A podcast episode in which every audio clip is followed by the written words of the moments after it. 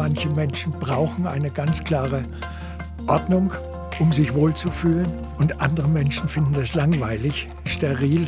Da muss die Blumenvase auf keinen Fall in der Mitte des Tisches stehen, sondern vielleicht irgendwo im zweiten Drittel, also nach dem goldenen Schnitt vielleicht sogar organisiert, aber jedenfalls anders. Und manche mögen Musik, bei dem sie jederzeit wissen, was jetzt als nächster Ton kommt, wie das klingen muss. Und andere können sich tatsächlich einlassen auf Zwölftonmusik, die ja auch schön sein kann, aber die mehr Anstrengung, mehr Aufmerksamkeit verlangt und äh, Offenheit für Klänge, die nicht so nach dem einfachen Tonalitätsprinzip geordnet sind. So, und jetzt kommen zwei solche Menschen zusammen. Einer, der viel Ordnung braucht und einer, der Flexibilität braucht und eine gewisse Unordnung, um sich wohlzufühlen, um Anregungen zu bekommen von dem, was er so um sich sieht. Ja, und was kann man da machen? Wissenswerte. Ein Podcast von RBB24 Inforadio.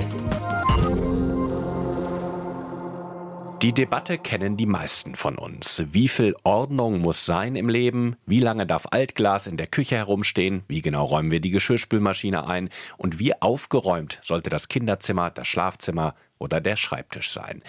Was sagt die Wissenschaft zum Thema Ordnung und Unordnung? Das ist jetzt unser Thema. Ich bin Axel Dorloff. Herzlich willkommen zu den Wissenswerten. Warum braucht der Mensch überhaupt Ordnung? Und welches Maß an Aufgeräumtheit ist richtig oder wichtig? Welchen Einfluss hat Ordnung auf unser Leben? Und was hat Ordnung oder Unordnung mit Kreativität zu tun? Alles Fragen, mit denen sich Siegfried Preiser beschäftigt. Er ist Professor für lebenslanges Lernen und Rektor der Psychologischen Hochschule Berlin. Und jetzt bei mir zu Gast. Hallo, Herr Preiser. Ja, hallo. Herr Preiser, lassen Sie uns im Frühstadium des Lebens in das Thema einsteigen. Die Suche nach Ordnung beginnt ja bereits bei Säuglingen. Das müssen Sie uns erklären. Nun, äh, wir alle haben keine Erinnerung daran, aber wir alle haben es erlebt. Der Beginn des Lebens nach der Geburt ist voller Chaos. Das heißt, alles, was bisher an Sinneseindrücken auf das Kind eingeströmt hat im Mutterleib, sieht plötzlich ganz anders aus. Die optische Wahrnehmung, die akustische Wahrnehmung, Gerüche und so weiter. Also eine chaotische Welt.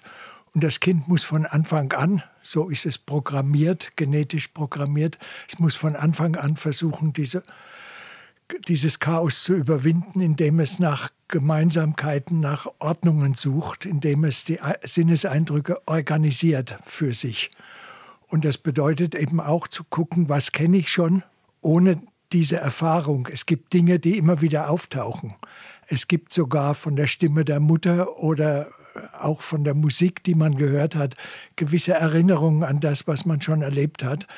Genau das muss das Kind versuchen, eben in sein ja, sich entwickelndes Gehirn hinein zu programmieren und dabei aber ständig darauf gefasst sein, dass alles das, was bisher ja, selbstverständlich war, sich plötzlich ändert, es kommen neue Personen hinzu, äh, ja, es muss selber trinken und so weiter. Mhm. Also das Kind muss von Anfang an in das Chaos hinein eine Ordnung bringen und zwar zunächst mal in seinem Gehirn. Mhm. Und wie genau entsteht dann diese neue Ordnung?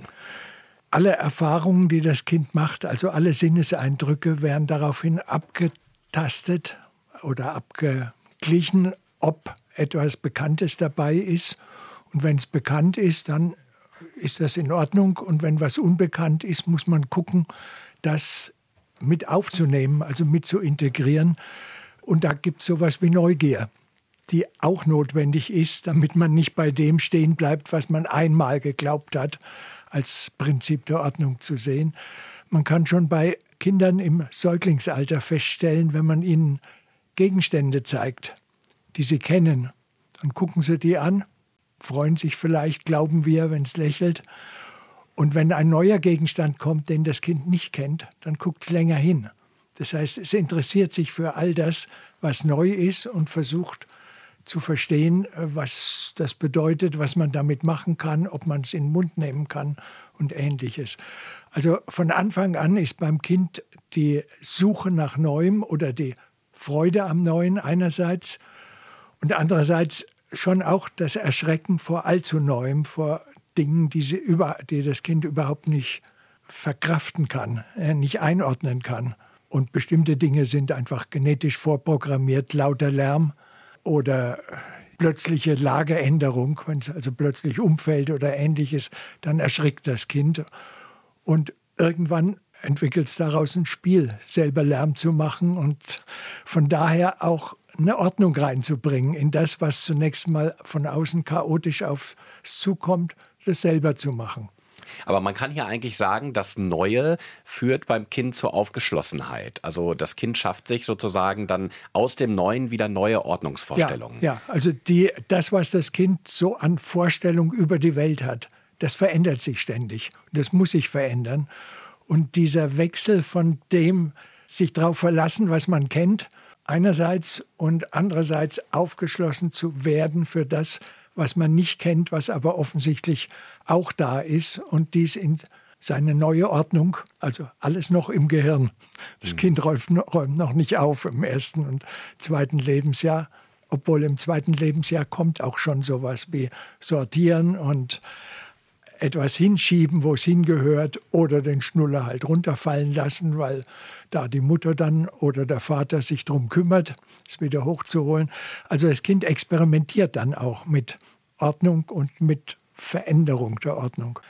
Also das Kind ist eigentlich ständig dabei, sein Bild von der Welt und die Ordnung der Welt, auch die Klassifikation von Gegenständen und die Zuordnung von Gegenständen und Namen zu bauen, zu konstruieren und äh, damit sein Weltbild zu entwickeln. Und auch bereit dazu, das ist ja eigentlich was sehr Schönes, oder? Das ist äh, ja die Voraussetzung für lebenslanges Lernen, wenn wir uns das erhalten ja, könnten. Ja, äh, das ist das Tragische, dass manche Menschen aufgrund ihrer Lebensumstände zu viel Angst vor dem Neuen entwickeln und damit eigentlich diese offene Grundhaltung, diese Flexibilität, die Suche nach Neuem sogar, das ist eines der wichtigsten Persönlichkeitsmerkmale, die man unterscheiden kann, die Offenheit für Neues, dass diese eingeschränkt wird, weil Neues Angst macht, machen kann. Und wenn dann nicht die Geborgenheit, äh, es gibt aber auch Dinge, auf die ich mich verlassen kann, oder es gibt Personen, auf die ich mich verlassen kann, wenn die nicht da ist, dann entwickelt sich sowas wie eine Scheu vor Neuem. Mhm. Also das kann man auch bei, schon bei Rhesusäffchen beobachten, dass wenn die Mutter nur da ist, dann kann es auch komische Geräte, die Lärm machen und sich bewegen, untersuchen. Wenn die Mutter nicht verfügbar ist, dann zieht sich das Rhesusäffchen-Baby zurück und versucht zu vermeiden, das Neue überhaupt in sein Leben reinzulassen. Das heißt, aus einer gewissen Ordnung, aus einer gewissen Sicherheit heraus aus. lässt sich Neues leichter entdecken. Ja. Wenn wir also jetzt von den Babys mal ein paar Jahre weiter voranschreiten. Der Klassiker im Streit zwischen Eltern und Kindern ist ja oft das unaufgeräumte Kinderzimmer. Und diese Konflikte treten ja nicht nur zwischen Eltern und Kindern auf. Diese Konflikte treten ja auch zwischen, zwischen Mitbewohnern, zwischen Ehepartnern und so weiter auf. Was raten Sie denn da eigentlich, um, um sozusagen da auf ein einheitliches Maß oder um, um gegenseitig toleranter zu werden? Mhm. Also zunächst kann man sagen, dass sich Menschen unterscheiden darin, wie viel Ordnung sie brauchen. Das gilt wiederum auch für die Ordnung im Gehirn. Also manche Menschen haben gelernt, dass es ausreicht oder sogar sinnvoll ist, einfache Klassifikationen zu machen. Also das, was man Schwarz-Weiß-Denken nennt. Klare Linien, das geht hin dann bis zu Ideologien, bis zu Verschwörungstheorien, die die Welt mit einem Grundgedanken, wer hier die Herrschaft hat und wer alles organisiert, dass äh, diese Welt damit besser erklärbar wird, die Komplexität der Welt, die Komplexität der Politik. Und so ist es eben auch in dem äußeren Umfeld. Manche Menschen brauchen eine ganz klare Ordnung, um sich wohlzufühlen. Und andere Menschen finden das langweilig, steril. Da muss die Blumenvase auf keinen Fall in der Mitte des Tisches stehen, sondern vielleicht irgendwo im zweiten Drittel, also nach dem goldenen Schnitt vielleicht sogar organisiert, aber jedenfalls anders. Und manche mögen Musik, bei dem sie jederzeit wissen, was jetzt als nächster Ton kommt, wie das klingen muss. Und andere können sich tatsächlich einlassen auf Zwölftonmusik, die ja auch schön sein kann, aber die mehr Anstrengung, mehr Aufmerksamkeit verlangt und äh, Offenheit für Klänge, die nicht so nach dem einfachen Tonalitätsprinzip geordnet sind. So, und jetzt kommen zwei solche Menschen zusammen. Einer, der viel Ordnung braucht und einer, der Flexibilität braucht und eine gewisse Unordnung, um sich wohlzufühlen, um Anregungen zu bekommen von dem, was er so um sich sieht. Da muss also müssen Illustrierten auf dem Tisch liegen und man kann drin rumblättern und auch ein Buch mal wieder in die Hand nehmen und ähnliches. Und für andere gehört das Buch ins Bücherregal und nur wenn man es liest, holt man es raus. Ja, und was kann man da machen?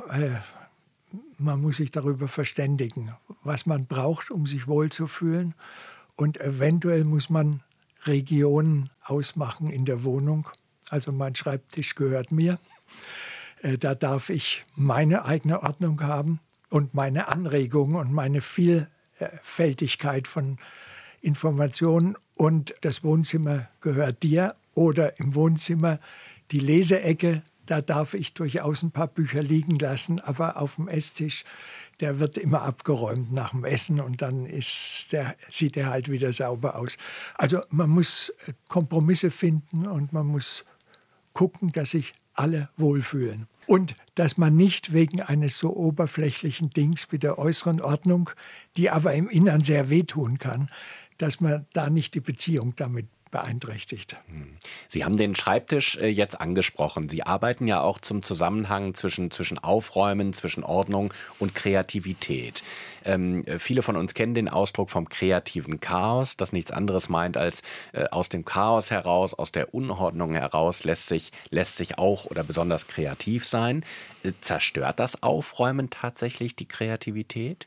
Ganz im Gegenteil. Das Aufräumen führt eigentlich dazu, dass man sich eine Ordnung schafft, eine neue Ordnung schafft, dass man sortiert. Ich versuche es mal wieder erstmal vom Gehirn auszudenken. Wenn ich mich mit einem ungelösten Problem beschäftige, wenn ich selber nicht weiß, wie ich mit bestimmten Fragestellungen umgehen kann, dann sucht man nach, an allen Ecken und Enden nach Informationen, nach Gedankenbruchstücken, nach Informationsresten, die man irgendwo aufgeschnappt hat, oder man fragt andere Leute oder man guckt auch mal im Lexikon bzw. im Internet nach und so weiter. Und da ist plötzlich ganz viel an Informationsmaterial im Kopf. Das braucht man, damit man ein Problem lösen kann. Aber jetzt muss eine Ordnung geschaffen werden. Das heißt, das Aufräumen im Kopf die verschiedenen Informationsbruchstücke zu sortieren. Was brauche ich? Was sind Sackgassen? Was ist wichtig besonders? Worauf muss ich die Aufmerksamkeit lenken? Und was passt wie zusammen? Dieser Prozess des Aufräumens, das ist die eigentliche Kreativität. Und das Chaos vorher, das automatisch entsteht, wenn ich mir viele Informationen zusammensuche und das Chaos auf dem Schreibtisch. Das ist allenfalls Anregungsimpuls möglichst vielseitige und vielfältige Ideen, Anregungen und auch Assoziationen, bloße Assoziationen, das ist so ähnlich wie in den Kopf reinzukriegen, um aus den einfachen Gedankengängen, die ja offensichtlich immer in Sackgassen geendet haben, sonst hätte man ja schon eine Lösung für das Problem, die aus diesen Sackgassen herausführen und neue Wege eröffnen, neue Perspektiven, neue Übersichten auch schaffen und neue Zusammenhänge ermöglichen. Hm. Das heißt, dieser, dieser Anreiz kann ein unaufgeräumter Schreibtisch sein, muss es aber nicht. Äh, das muss es nicht, weil ein unaufgeräumter Schreibtisch hat viele andere Nachteile, nämlich dann, wenn ich systematisch arbeiten muss, wenn ich Dinge auf einen Blick haben muss, die ich brauche, um irgendeine äh, nicht nur Routineaufgaben, aber gerade bei den Routineaufgaben, das muss einfach funktionieren und ich muss meine Aufmerksamkeit konzentrieren können, wenn ich irgendetwas überprüfen will. Funktioniert das jetzt? Ist das in Ordnung? Ist der Brief, enthält er alle Informationen, die ich unbedingt in meine E-Mail reinpacken musste? Das heißt also, unaufgeräumtes Denken wie unaufgeräumter Schreibtisch können mich sehr behindern beim systematischen Arbeiten. Und um diese vielfältigen Anregungen zu kriegen. Wobei es eben auch wichtig ist, durchaus auch visuelle Anregungen äh, mit aufzunehmen, auch wenn ich mich eigentlich mit Text, mit mathematischen Formeln oder sonst das was. Das kann aber auch das Rausgucken sein. Auch das, das kann auch das Rausgucken, ja, dieses aus dem Fenster gucken. Hm. manche Menschen haben so eine Grimskrams-Schublade, wo alles reinkommt, was nicht auf dem aufgeräumten Schreibtisch gut aussieht und so weiter.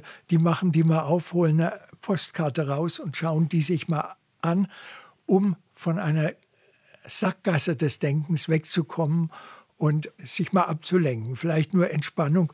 Und manchmal ist es ausgerechnet ein Bild, das man da auf der Karte sieht, das eine Verknüpfung zu dem Problem ermöglicht. Das ist Zufall. Ne? Das, da gibt es keine Garantie dazu.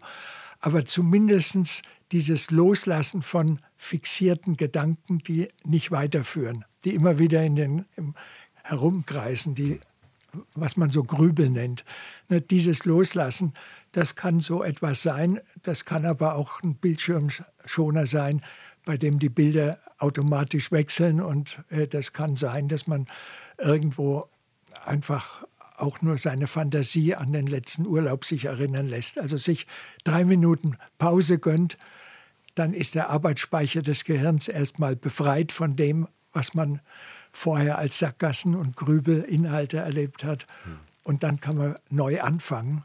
Und vielleicht, wenn der Zufall es gut mit einem meint, vielleicht hat man dann tatsächlich irgendeine Assoziation, eine bildliche Assoziation, die einen Bezug zum Thema zulässt und damit eine Lösung ermöglicht. Denn es gibt Instanzen in unserem Gehirn, die eher unbewusst natürlich das eigentliche Problem nicht vergessen haben. Hm. Also das steht im Hintergrund da, auch wenn ich meine aktuelle Aufmerksamkeit mal weglenke von dem Problem, mit dem ich mich beschäftigen will. Das kann ein fachliches, wissenschaftliches oder berufliches Problem sein. Das kann auch ein ungelöster Konflikt innerhalb der Familie sein, der einem äh, beschäftigt. Ja, vielleicht findet man dann durch Assoziationen, durch Postkarten durch eine Briefmarke, was da drauf steht, oder überhaupt die Briefmarke als solche. Ich mhm. könnte ja mal schreiben, einen richtigen Brief schreiben, keine E-Mail, sondern einen richtigen Brief. Vielleicht äh, kommt man auf diesem Weg auf eine Lösung, die man durch Grübeln eben einfach sich immer wieder verbaut hätte. Hm. Es gibt ja in der Managementliteratur relativ viele Vertreter dieser Clean Desk Policy, ja. also des sauberen Schreibtisches. Da gibt es Experten, die bis zu 20 Prozent Effektivitätssteigerung äh, versprechen durch eine Clean Desk Policy. Äh, dann müsste es eigentlich ja unternehmensinterne Verpflichtungen zum Aufräumen geben. Äh, gibt es ja so in vielen Unternehmen, die also das äh, eingesehen haben und wo auch wenn da Vorgesetzte da sind, die oft erlebt haben, wie ein Mitarbeiter in einem chaotischen Schreibtisch irgendeinen ganz wichtigen Vorgang sucht oder wenn auch nicht auf dem Schreibtisch, dann vielleicht auf dem, äh, auf dem Server. Auch da in den Dokumenten, äh, die man abgespeichert hat, gibt es ja für viele ein Chaos. Hm. Auch da muss man ja aufräumen. Ne? Im E-Mail-Fach, äh, im eigenen. In, ja, beispielsweise. Hm. Und, äh, aber auf dem Schreibtisch ist es halt auch dann für den Vorgesetzten sichtbar. Ne? Und dass dann die Bereitschaft da ist zu sagen, ja, dieses, diese Strategie wollen wir mal fahren. Ich sage nur, das hilft wahrscheinlich zum systematischen Arbeiten. Und es kann im Bereich systematischen Arbeitens durchaus Vorteile bringen. Bis zu 20 Prozent, wie Vertreter sagen sind manchmal geschönte Zahlen, aber äh, auch 10 Prozent äh, Effektivität 10 Prozent hm. Zeitersparnis oder was. so, wäre doch schon etwas. Ne? Hm. Und sich dann aber seine Freiräume für die Fantasie, seine Anregungen durch Gespräche mit Kollegen oder was wir eben schon erwähnt hm. haben, durch die Grimskramskiste, durch ein Wimmelbild, hm. vielleicht auch das, Wimmelbilder für Erwachsene im hm. Büro, das Wimmelbuch immer auf dem Schreibtisch oder äh, unterm Schreibtisch. Unter, unterm Schreibtisch, wenn es der Vorgesetzte nicht sehen mhm. mag. Äh, ja, im Wimmelbuch im wörtlichen oder im übertragenen Sinne, ne, ja. sich die Anregungen holen. Der aufgeräumte Schreibtisch hilft beim systematischen Arbeiten, hilft gegen Chaos, gegen ungünstiges Chaos. Das Chaos, das man zwischendurch braucht, um wieder neu aufräumen zu können. Das heißt, um seine Informationen neu zu ordnen und neue Struktur zu schaffen für eine Problemlösung. Die kann ich mir sowohl im Kopf als auch in der Schreibtischschublade, als auch beim Blick aus dem Fenster oder bei einem kurzen Spaziergang auch selber schaffen. Hm. Sie haben es vorhin schon mal kurz angesprochen, und zwar den Zusammenhang zwischen Maß an Aufgeräumtheit und der Frage, was das über Menschen aussagt. Ähm, da gibt es eine Studie, die gerne zitiert wird. Es gibt viele Studien, aber eine von der Yale-Universität, dass Ordnungsliebe und Neigung zu Rassismus korrelieren. Lässt sich das so einfach in Zusammenhang stellen? Also äh, es ist wahrscheinlich zu einfach. Ordnungsliebe kann ja eben auch eine Strategie sein, die man gelernt hat, um, also Ordnungsliebe im äußere, äußerlichen Bereich. Aber die Ordnung im Kopf, die auflösen zu können, indem man, oder umgekehrt, indem man sich, äh, indem man sich nicht gezwungen fühlt, immer gleich alles perfekt zu wissen, alles durchschaut zu haben, sondern eine Zeit lang auch Ungewissheit auszuhalten diese Tendenz hat tatsächlich etwas mit Autoritarismus und eben auch im Extremfall mit Rassismus zu tun, aber auch dem Glauben äh, oder dem Anhängen an bestimmten Ideologien, religiösen oder auch politischen Ideologien. Und ich habe mich in letzter Zeit gedanklich eben auch mit äh, Verschwörungstheorien beschäftigt. Auch da ist es so, dass Menschen, die Verschwörungstheorien anhängen, in der Regel Gewissheiten brauchen. Und die finden sie in unserem komplexen politischen System nicht. In der Demokratie ist die nicht zu finden, weil es für alle Positionen immer auch Gegenpositionen gibt. Und wer das nicht aushält, dem tut es gut, sage ich mal, für sich selbst. Also er fühlt sich wohl, wenn er tatsächlich die Welt klassifizieren kann in die, die wissen, wer wirklich die Macht hat, die da also dann auch bestimmte Bevölkerungsgruppen, bestimmte Kulturen oder bestimmte Parteien eben als die Gegner, die also da äh, Unheil wollen, Unheil über die Welt bringen oder auch nur die eigene Macht zementieren wollen. Wer also diese Unfähigkeit hat, Offenheit auszuhalten, der tendiert tatsächlich auch zu solchen Verschwörungstheorien und genau da muss man ansetzen, wenn man Menschen zum Nachdenken bringen will. Es nützt nicht, sie bekehren zu wollen, sondern sie müssen selber merken, dass da in sich selbst dann doch Widersprüche oder Widersprüche zwischen dem, was man ihnen beigebracht hat in der Verschwörungsideologie und äh, dem, was sie tatsächlich sehen, was, was für alle Menschen offensichtlich ist. Und dass sie darüber nachzudenken lernen und merken, da kann ich mich ja auch wohlfühlen, mhm. wenn ich das durchschaue und wenn ich bestimmte Dinge, die ich nicht verstehe, eben dann auch offen halten kann. Das heißt, man müsste ihnen helfen, gedankliche Unordnung zuzulassen oder ja. auch darin sozusagen also, Chancen also, zu sehen. Gedankliche Unordnung heißt, ich weiß noch nicht alles genau, wie es funktioniert und äh, das geht anderen genauso und ich kann mich aber in meinem Alltag trotzdem zurechtfinden und ich kann trotzdem eine Entscheidungsbasis dafür finden, wen ich wähle oder wo ich mich politisch engagiere. Das hat was mit Unordnung zu tun, mit Offenheit, mit nicht vollständigem Aufgeräumtsein. Aber genau diese Unordnung zu schaffen, ist das, was eigentlich auch eine Bildungsaufgabe ist, nämlich Menschen dazu zu bringen, nicht mit einmal vorgefassten Meinungen oder auf angelernten Meinungen stehen zu bleiben, sondern offen zu sein für neue Argumente, für neue Gesichtspunkte, für das, was auch in anderen Religionen äh, hilfreich ist, den Menschen zumindest geholfen hat, in ihrer Welt zurechtzukommen und dann selber nachzudenken und hm, die Komplexität der Welt zuzulassen. Darauf zuzulassen, könnte man es ja. eigentlich. Mhm. Ich hätte jetzt äh, äh, am Abschluss äh, unseres Gespräches noch äh, gerne Ihre Meinung zu bestimmten Sprüchen, Zitaten und Aphorismen. Da gibt es ja ganz viele äh, in Bezug auf Ordnung und Unordnung. Und wenn Sie nur in wenigen Sätzen sagen, was Sie davon halten. Ich würde Ihnen einfach ein paar vorlesen. Ja. Und zwar äh, der erste, Ordnung ist das halbe Leben.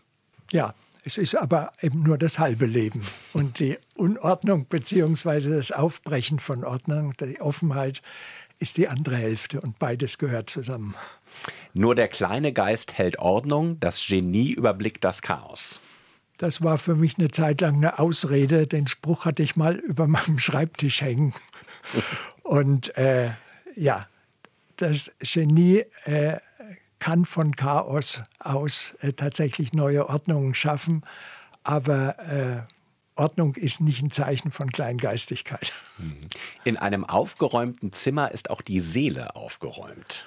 Ja, wobei dieses, was aufgeräumt sein heißt, eben für verschiedene Personen unterschiedlich aussieht. Wenn das Zimmer zu mir passt, vom Stil, von der Einrichtung, von der Art und Weise, wie Gegenstände dort aufgeräumt oder auch ordentlich herumliegen. Ich verbinde mal diese beiden Worte. Ne? Mhm. Wenn ich mich wohlfühlen kann, dann ist meine Seele aufgeräumt. Ja, das heißt, meine Aufgeräumtheit kann für Sie Unaufgeräumtheit bedeuten. Ja. ja. Mhm.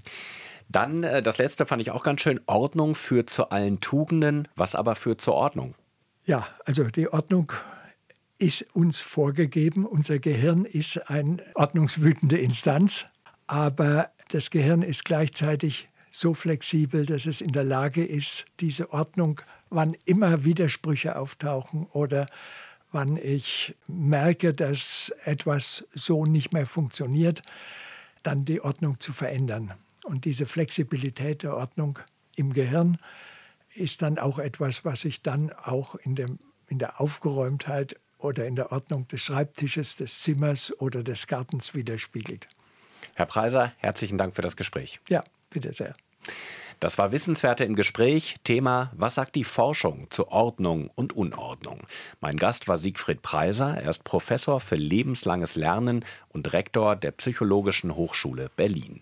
Unser Gespräch können Sie nachhören in der ARD Audiothek. Ich bin Axel Dorloff.